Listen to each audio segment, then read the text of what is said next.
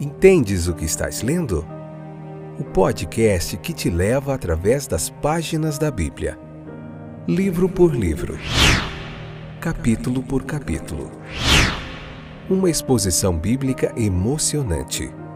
Aperte os cintos e embarque comigo nesta viagem.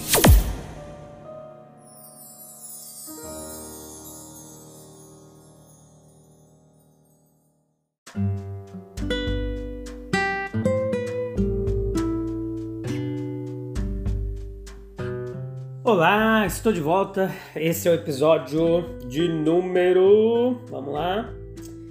Episódio de número 189. Êxodo capítulo 10, a parte primeira, nós vamos ver hoje. Tudo bem com vocês? Espero que sim. Vamos continuar estudando a Bíblia mais um pouquinho hoje. A Bíblia tem muitas lições preciosas que nós podemos aplicar ainda hoje nas nossas vidas diárias. Ela é capaz, todo conhecimento bíblico pode nos trazer sabedoria, mas o mais importante é a gente entender a vontade de Deus, se aproximar de Deus através da Sua palavra. Nós falamos com Deus pela oração e Deus fala conosco por meio de Sua palavra. Beleza? Vamos lá? Estão aí comigo, firmes? Então vamos comigo. Deus não tinha acabado com o rei do Egito, Faraó, ainda não. Ele manda Moisés novamente para atormentá-lo com repreensões e ameaças. O golpe final é adiado o máximo possível. Faraó pode ser salvo. Ele não se perderá por falta de oportunidade para se arrepender. Deus conta a Moisés seu desígnio ao lidar com o monarca como ele fez e lhe dá uma nova mensagem para levar à presença real. Os versículos 1 e 2 do capítulo 10, leia o capítulo e depois escute a explicação que vai ser muito melhor para você poder assimilar todo o contexto do relato, beleza? Ele havia endurecido o coração de Faraó e o coração de seus servos para que ele pudesse mostrar esses sinais diante deles e para que pudesse assegurar que eles fossem lembrados por todas as gerações seguintes de Israel. Isso indica da parte de Deus, preste atenção comigo e não se distraia, perceba comigo que o propósito definido na, na formação dos eventos que culminaram no êxito, ali na saída deles, alguns episódios mais para frente nós veremos como Jeová, o todo governante, que cabia a ele determinar que forma esses eventos assumiriam para melhor cumprir o objetivo que ele tinha em vista na libertação do seu povo. Foi por sua ordem que um governante da marca de Faraó, da posição, da personalidade dele, ocupasse o trono do Egito naquela época específica que o rei foi capaz de resistir como fez contra o seu comando muitas vezes, reiterado e poderosamente executado, que a vida do monarca foi poupada e que quando ele poderia ter sido ferido e destruído, em Êxodo 9, 15, 16, que o êxodo foi de um caráter tão glorioso e tão memorável. Preste atenção que isso indica a natureza do acontecimento, que foi para que saibais que eu sou o Senhor. Verso 2. Já vimos que o motivo central de toda essa série de eventos foi a manifestação de Deus em seu caráter de Jeová, o Senhor absoluto, governante, onipotente, que trabalha na história em misericórdia e julgamento para a realização de fins graciosos. Veja que, para demonstrar o fato de que tal ser como é denotado pelo nome de Jeová, existiu, que existe um Deus absoluto, governante, onipotente e gracioso. Para elevar a mente a uma concepção adequada de sua grandeza, dando uma exibição em uma escala de magnitude impressionante de seu trabalho real em misericórdia e julgamento pela salvação de seu povo. E note mais que, para fazer assim uma revelação de si mesmo, que estabeleceria o fundamento das futuras relações de aliança com Israel. E, finalmente, estabeleceria uma religião universal baseada nas verdades de sua unidade, espiritualidade, santidade, onipotência e amor. Os objetos subordinados eram dar a conhecer seu poder e grandeza ao próprio Faraó e a todas as nações vizinhas.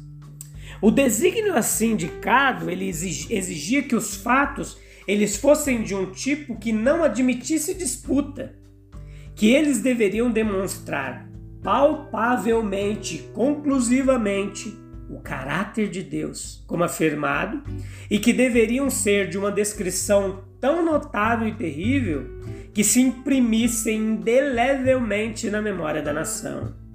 Essas condições foram cumpridas nos eventos do Êxodo, e elas mostram como Deus pretendia que suas obras poderosas fossem mantidas em memória, para que o contes aos ouvidos de teu filho e do filho de teu filho. Deus providenciou a transmissão do conhecimento dessas maravilhas.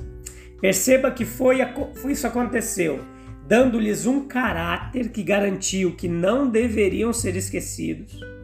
A memória dessas maravilhas na terra de Cã, Salmo 105, 27, ressoa em Israel até as últimas gerações, Salmo 78, Salmo 105, Salmo 106, Salmo 135, etc. Vamos ver o registro dessas maravilhas, incorporando-os em um registro escrito, ordenando aos pais o dever de narrá-los fielmente aos filhos. Êxodo 13, 14, Deuteronômio 4, 9, Deuteronômio 5, 6, Deuteronômio 11, 19.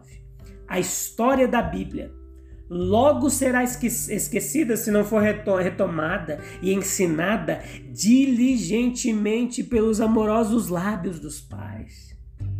Quais eram os requisitos de Deus? Humildade. Por quanto tempo você se recusará a se humilhar perante mim? Versículo 3. Isso coloca o dedo na raiz do princípio da oposição do faraó, o orgulho. O orgulho, a exaltação indevida do ego é uma qualidade odiosa de caráter.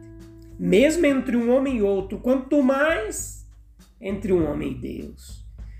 É descrito como a condenação do diabo, em 1 Timóteo 3,6.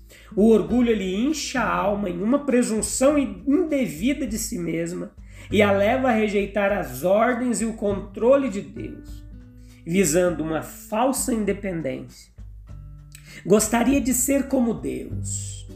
No espírito mundano, ela se manifesta como a soberba da vida. 1 João 2,16. No espírito de justiça própria, ele se manifesta como orgulho espiritual.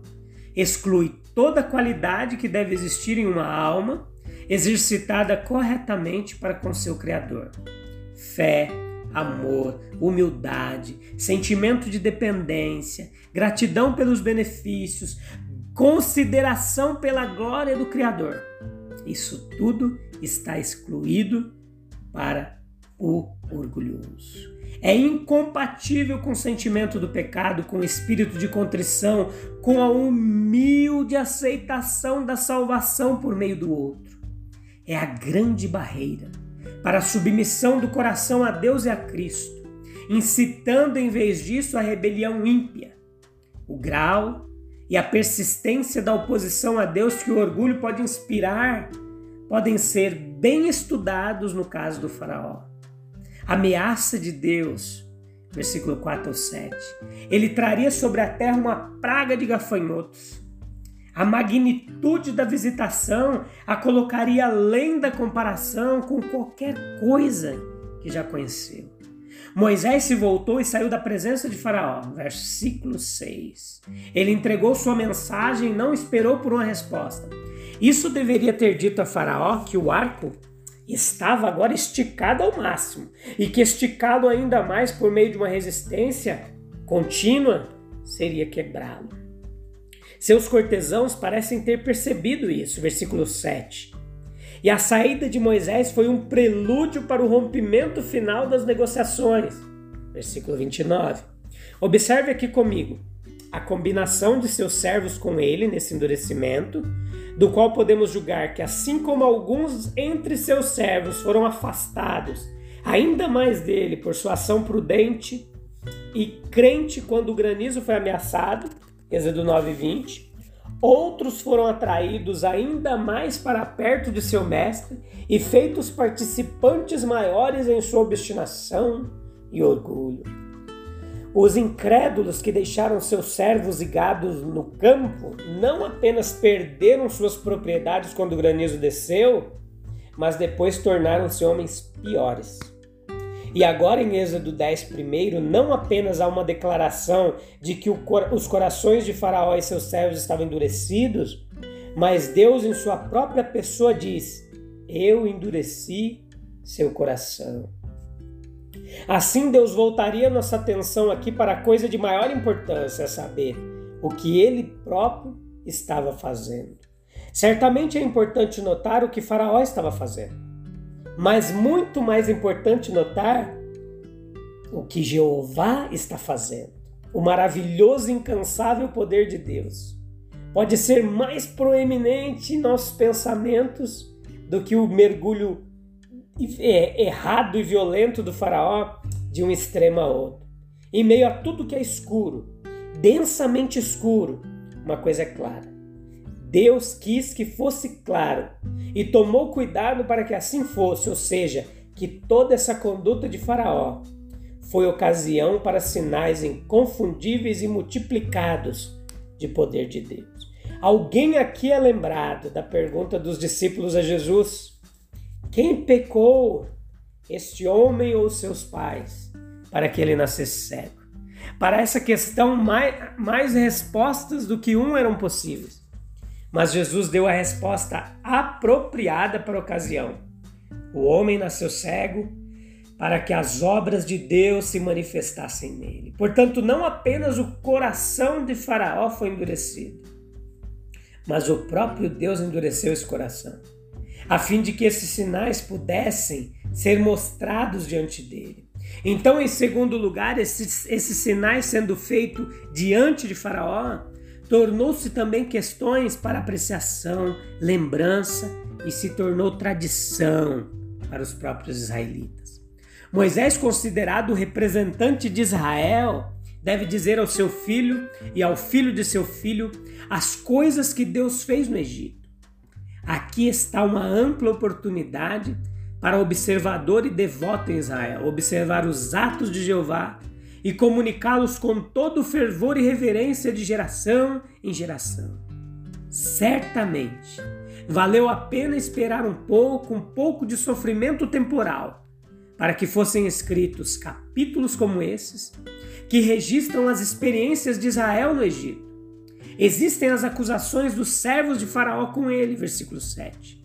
Eles, em todo caso, não estão dispostos a esperar a chegada dos gafanhotos que a praga de gafanhotos era muito terrível, nós podemos deduzir em outras partes ou em outras sugestões nas Escrituras com respeito a esses insetos vorazes avançando em seus inúmeros exércitos.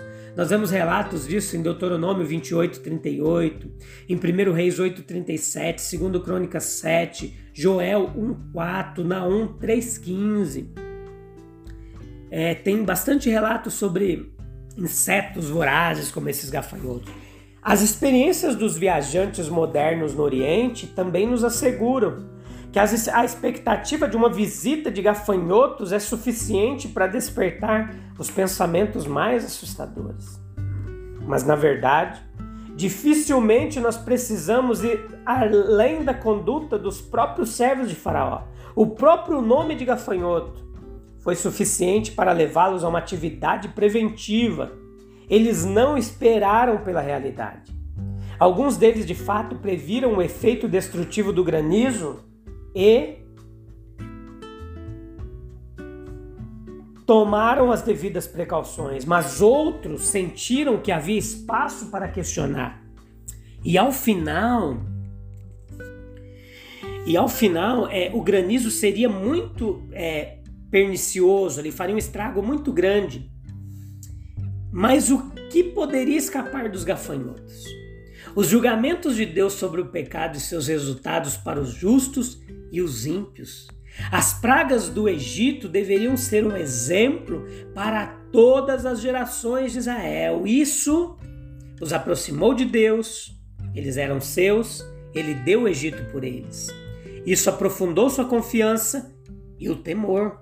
Foi a profecia de como Deus santificaria seu povo nos últimos dias.